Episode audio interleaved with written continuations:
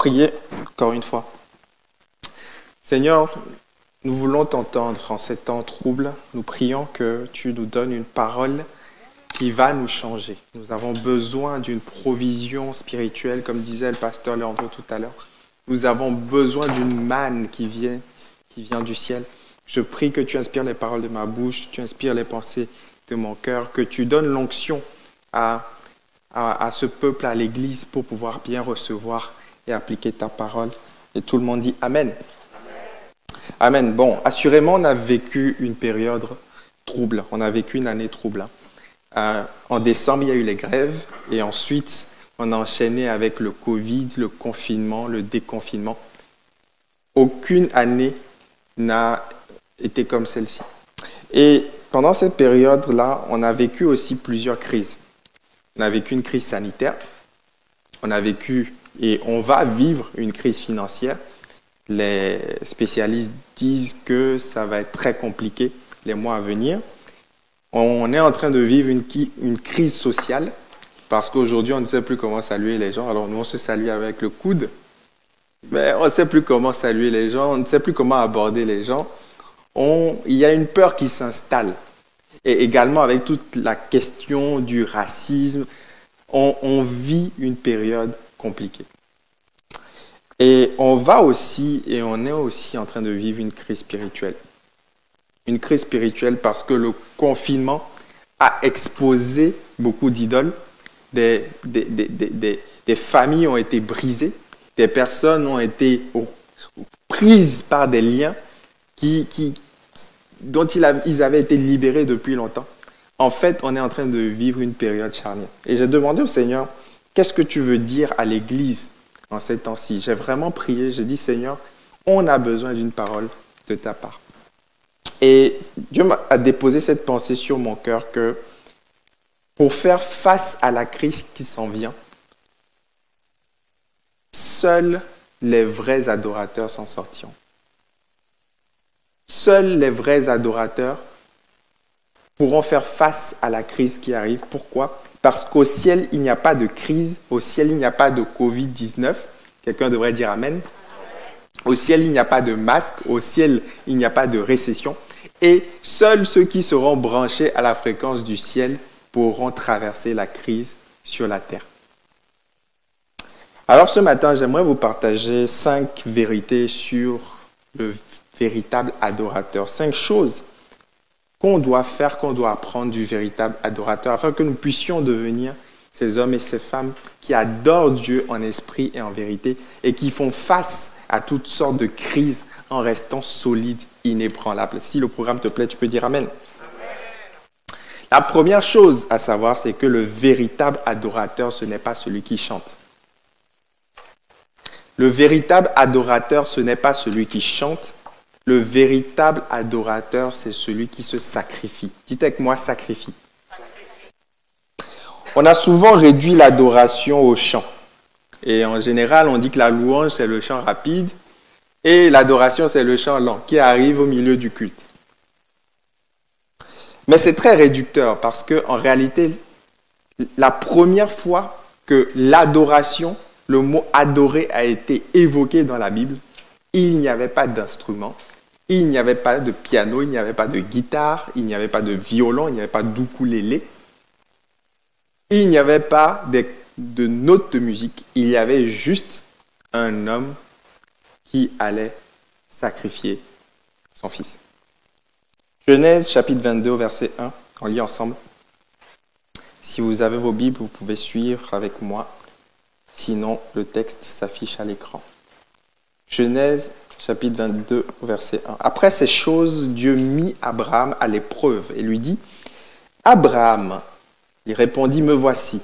Dieu dit, prends ton fils, ton unique, celui que tu aimes. Vous pouvez souligner celui que tu aimes.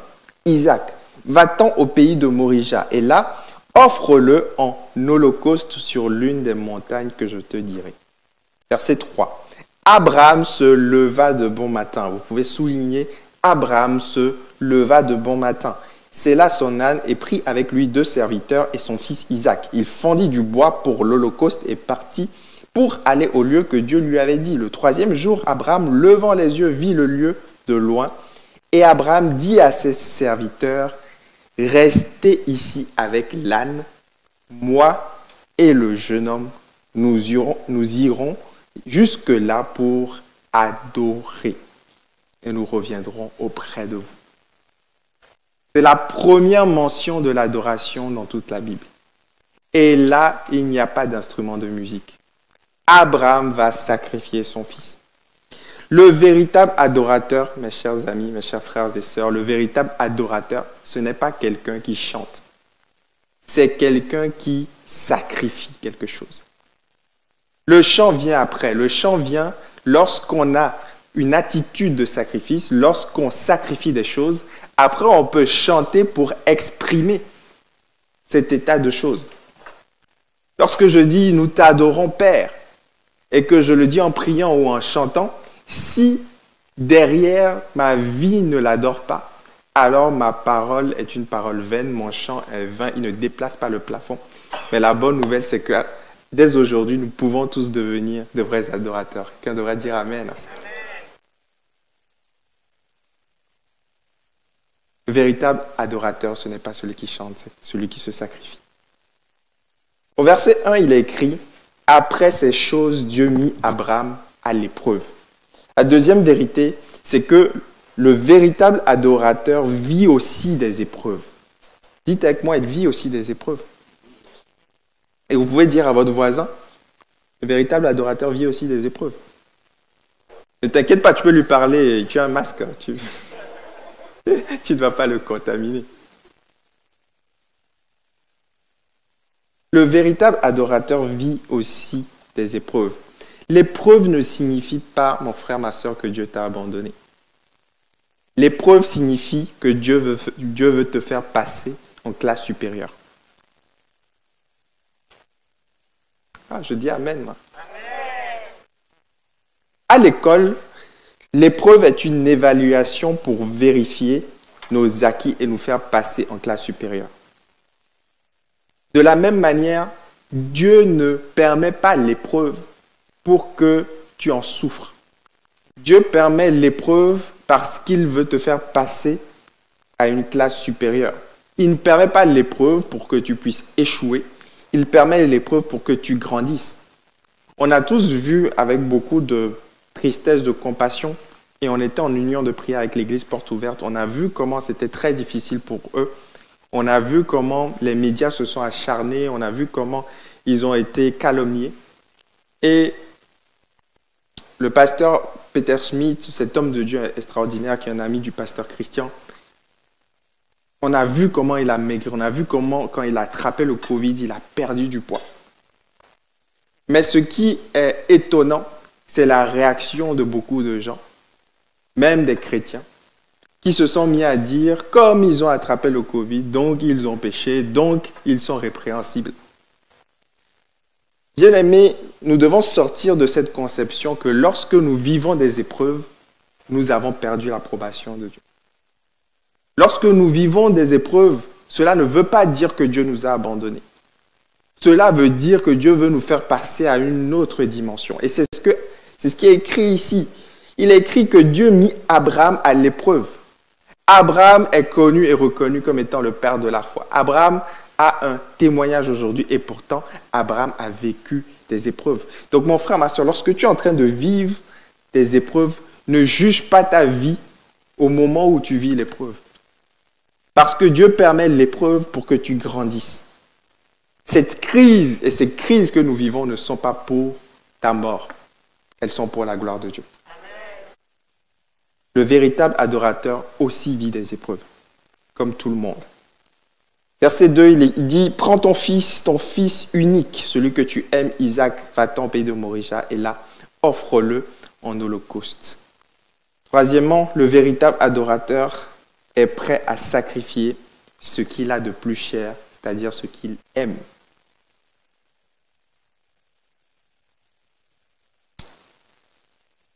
Dieu va demander à Abraham de sacrifier son fils. Lorsqu'on lit ça, on a une, une position, une attitude d'approbation distante. C'est-à-dire qu'on admire ce qu'Abraham a fait.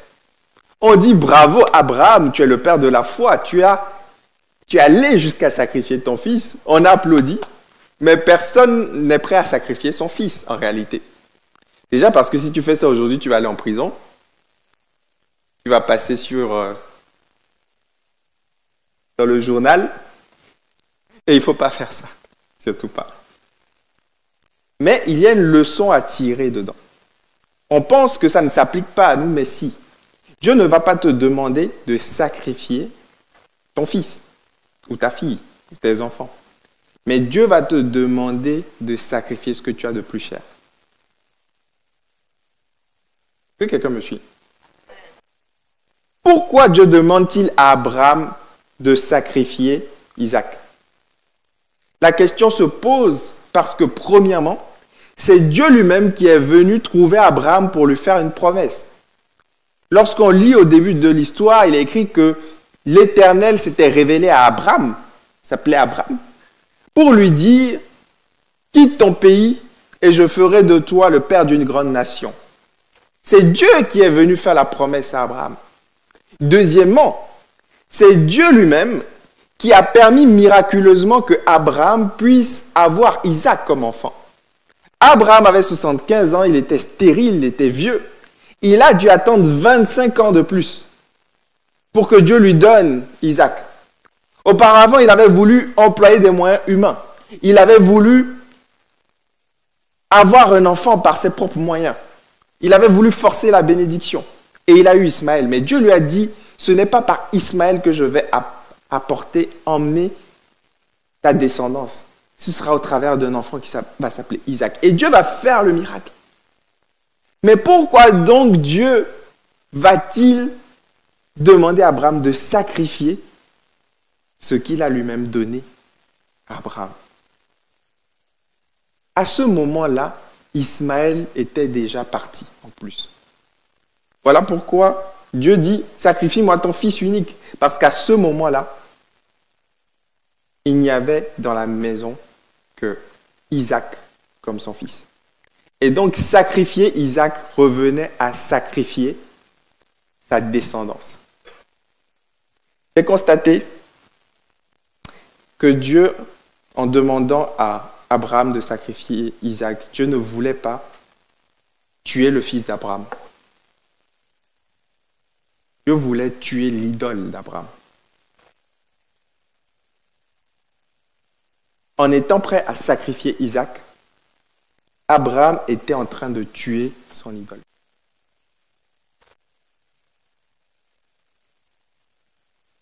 Isaac était devenu la matérialisation du rêve d'Abraham. Isaac était son rêve d'avoir une grande famille. Isaac matérialisait son rêve d'être le père d'une grande nation, son rêve d'exister dans le futur. Alors quand Dieu dit à Abraham, sacrifie-moi ton fils, il était en train de dire, sacrifie ton rêve pour moi. Sacrifie ta postérité et ton grand futur pour moi. Sacrifie ce que tu as de plus cher pour moi. La question que le Saint-Esprit te pose et me pose ce matin, c'est quelle est ton idole? A priori, on dirait, je suis un adorateur, je n'ai pas d'idole. Mais tout ce que tu aimes beaucoup a le potentiel de devenir ton idole. Tout ce qui te procure plus de plaisir que Dieu peut devenir ton idole. Tout ce que tu as du mal ou tu aurais du mal à sacrifier peut devenir ton idole. Qu'est-ce que tu ferais aujourd'hui si Dieu te dit sacrifie-moi cette carrière que tu as mis 20 ans à construire? Vends tout et suis-moi. Que ferais-tu si jamais, hypothétiquement, Dieu te dit laisse ta famille pour moi? Que ferais-tu si Dieu te dit, reste célibataire pour moi. Que ferais-tu? Si Dieu te dit, donne-moi ce que tu as de plus cher Seigneur, accorde-nous la grâce de devenir de véritables adorateurs. Accorde-nous la grâce de faire la différence. Ces temps de crise viennent comme un filtre pour nous bousculer, mais aussi nous évaluer. Et seuls ceux qui seront enracinés en Christ tiendront. Et je prie parce que je crois que cela sera ton cas dans le nom de Jésus. Qu'est-ce que tu es prêt à sacrifier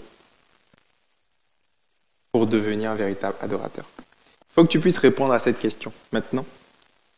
Il faut que tu puisses l'écrire, le verbaliser. Que tu puisses dire, Seigneur, je suis prêt à sacrifier mon temps, mon argent, mon sommeil, peut-être mon plaisir, ma renommée, ma carrière, ma vie pour toi.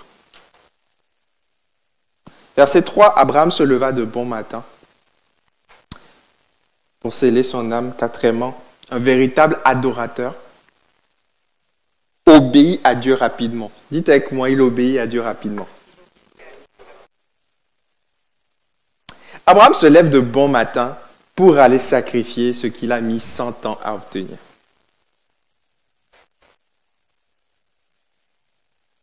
Honnêtement, si moi j'entends ça, je vais d'abord me demander, Seigneur, est-ce que c'est ta voix?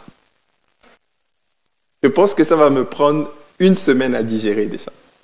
Peut-être plus. Je dit, non, c'est pas toi, c'est pas possible. Abraham va avoir cette instruction et le lendemain matin, tôt le matin, il va faire 80 km. Il va prendre tous ses équipements pour aller sacrifier son fils. Le véritable adorateur obéit à Dieu rapidement.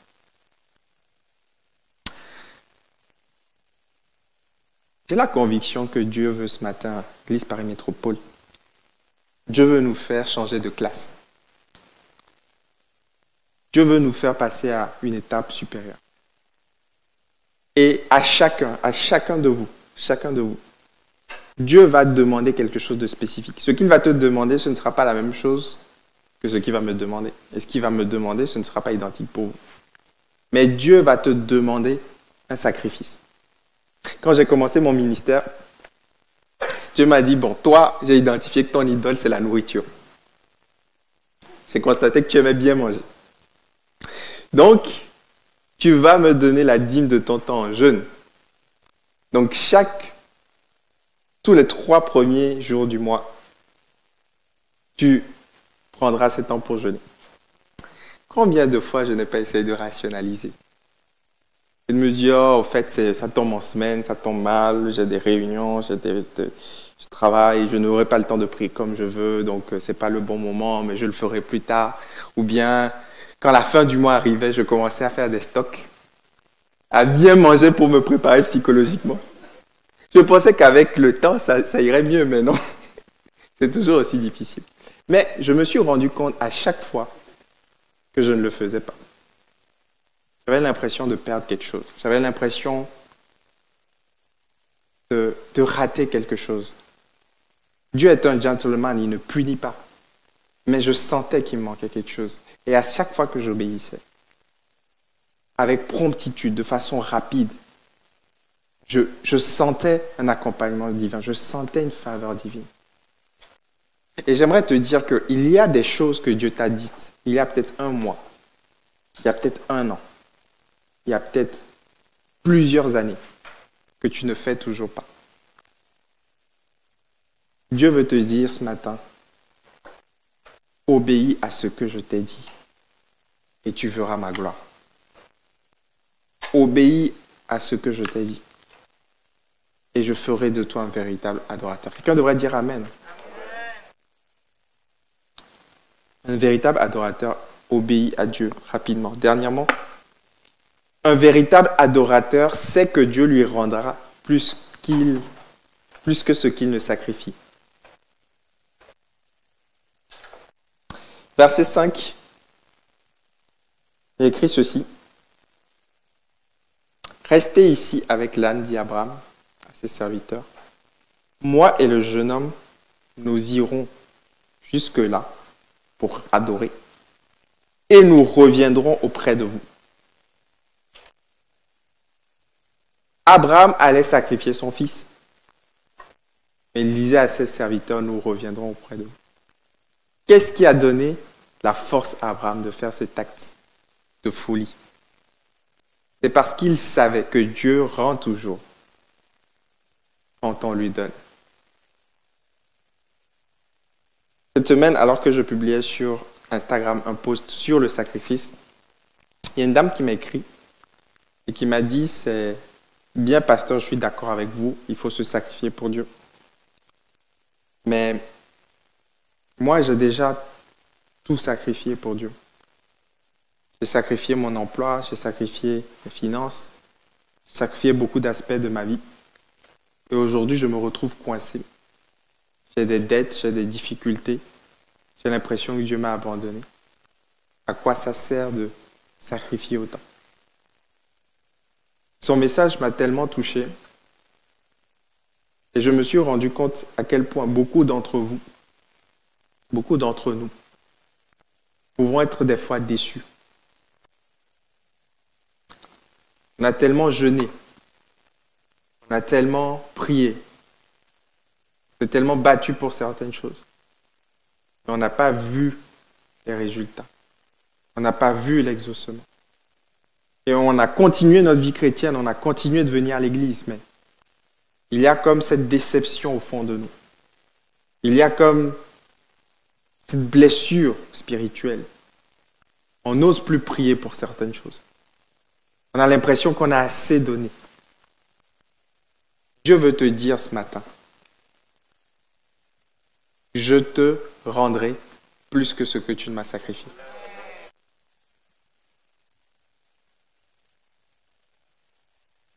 Abraham a donné Isaac, mais Dieu lui a rendu Isaac plus Jésus.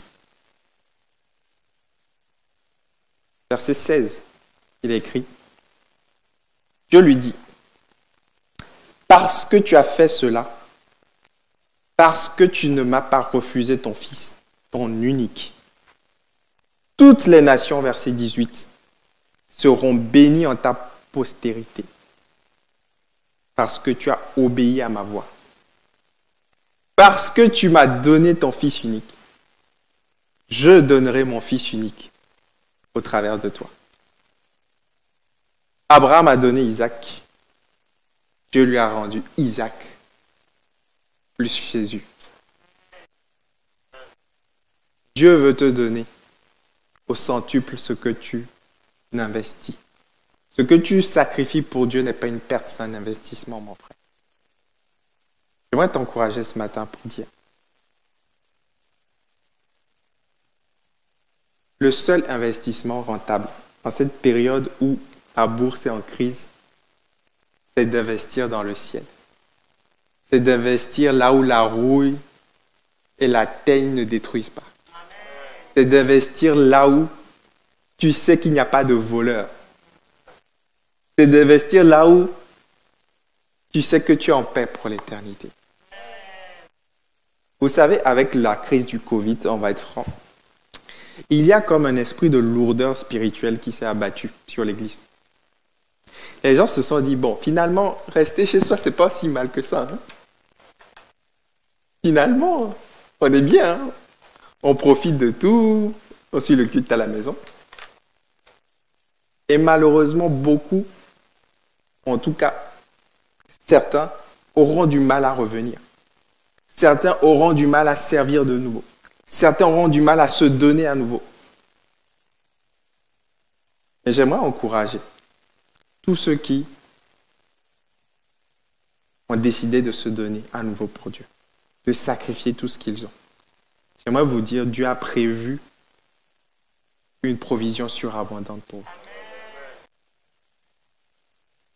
Abraham a sacrifié son idole.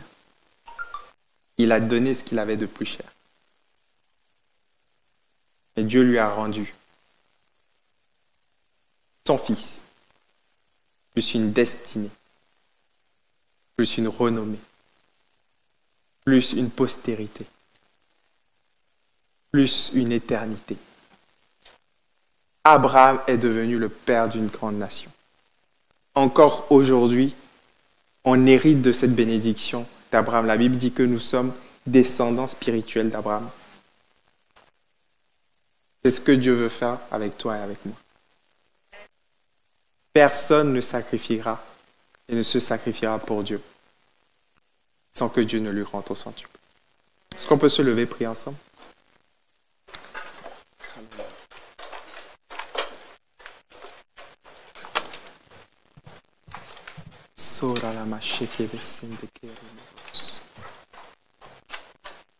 Là où tu es, je veux t'inviter à élever la voix. Priez au Seigneur Jésus. Seigneur, nous te sommes reconnaissants parce que tu nous appelles à être de véritables adorateurs. Tu dis, le Père cherche des véritables adorateurs qui adorent en esprit, en vérité. C'est-à-dire qui adorent sans avoir besoin de support matériel, sans avoir de béquilles. Des adorateurs qui adorent en esprit, en vérité. C'est-à-dire qu'ils sont capables d'adorer au-delà des circonstances physiques. Seigneur, merci parce que tu me montres que c'est plus qu'un chant. Merci parce que tu me montres que je dois continuer de t'adorer même lorsque la musique s'arrête. Merci parce que tu m'aides à prendre conscience ce midi que mon adoration, c'est plus que ce que je dis. Mon adoration, c'est ce que je fais. Mon adoration, c'est ce que ma vie communique comme message. Je veux te prier pour l'Église Paris Métropole, pour tous mes frères et sœurs qui sont là. Fais de nous de véritables adorateurs. Seigneur, bannis l'idole de nos cœurs. Tu as dit, vous adorez Dieu seul. Vous n'aurez pas d'autres dieux, d'autres idoles devant ma face. Seigneur, nous voulons te demander pardon pour toutes ces fois où nous avons choisi, Seigneur, un bon film d'une heure et demie à passer du temps avec toi. Seigneur, pardon pour toutes ces fois où nous avons préféré le plaisir plutôt que Dieu. Seigneur, accorde-nous la grâce de revenir à toi. Seigneur, ces bonnes choses qui nous volent du temps, ces bonnes choses qui nous empêchent de te mettre à la première place. Nous prions afin que tu nous aides à les sacrifier pour toi. Seigneur, aide-nous à obéir promptement. Aide-nous à obéir rapidement. Aide-nous à nous lever de bon matin. Aide-nous à ne pas hésiter lorsque tu nous demandes des choses. Seigneur, viens nous communiquer ta grâce. Nous avons besoin de toi. Nous avons besoin de toi afin de vivre la provision surabondante que tu as prévue pour nous. Le véritable adorateur se sacrifie. Sacrifie ce qu'il aime. Mais tu lui donnes au centuple. Tu dis dans ta parole qu'il n'y a personne qui n'ait donné, qui n'ait sacrifié sa famille, ses brebis, son bétail pour toi et qui ne reçoivent pas au centuple dans ce siècle-ci et dans le siècle à venir.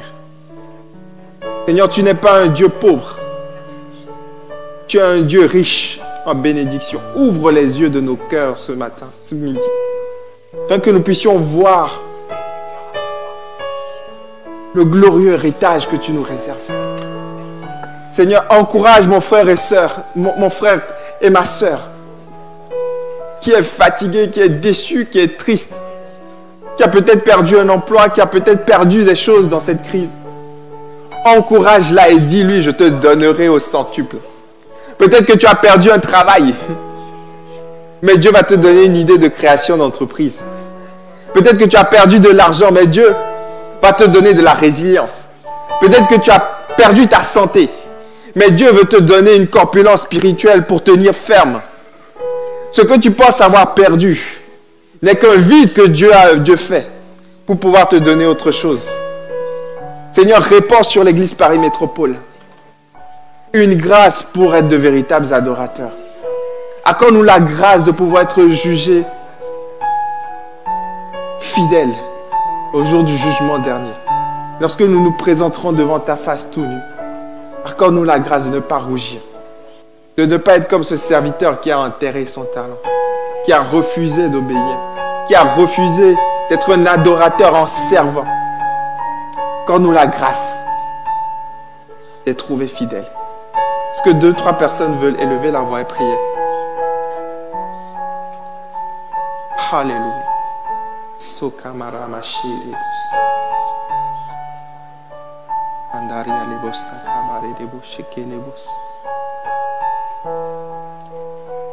Shekelebus. Kabare lebus.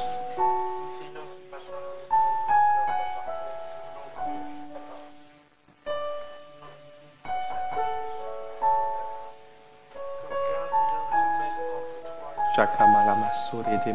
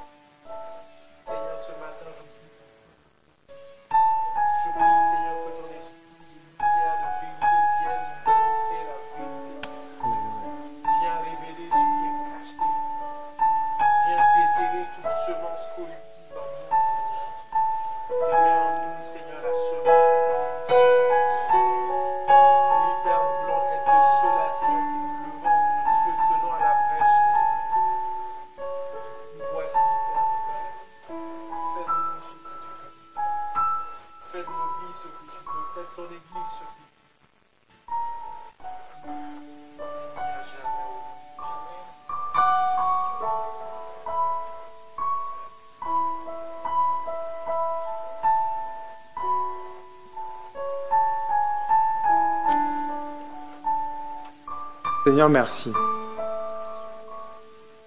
Parce que tu ne permets pas l'épreuve pour nous casser, pour nous détruire. Tu permets l'épreuve pour nous faire grandir. Merci. Parce que tu béniras la vie de chacun de mes frères et sœurs ici présents. Merci parce que tous ceux qui investiront, se sacrifieront pour toi, tu leur donneras au sanctuaire. Que toute la gloire te revienne. Dans le nom de Jésus. Est-ce qu'on peut applaudir?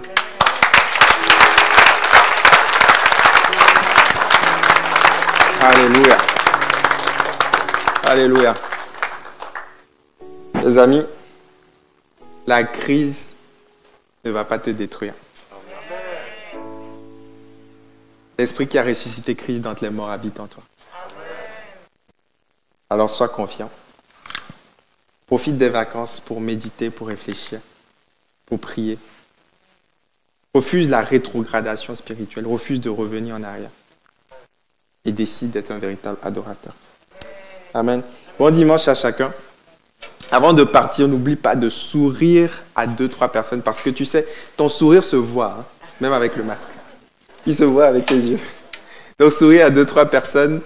Euh, prends le temps de, même si tu ne peux pas toucher, euh, le temps d'aimer quelqu'un avant de partir. Que Dieu vous bénisse.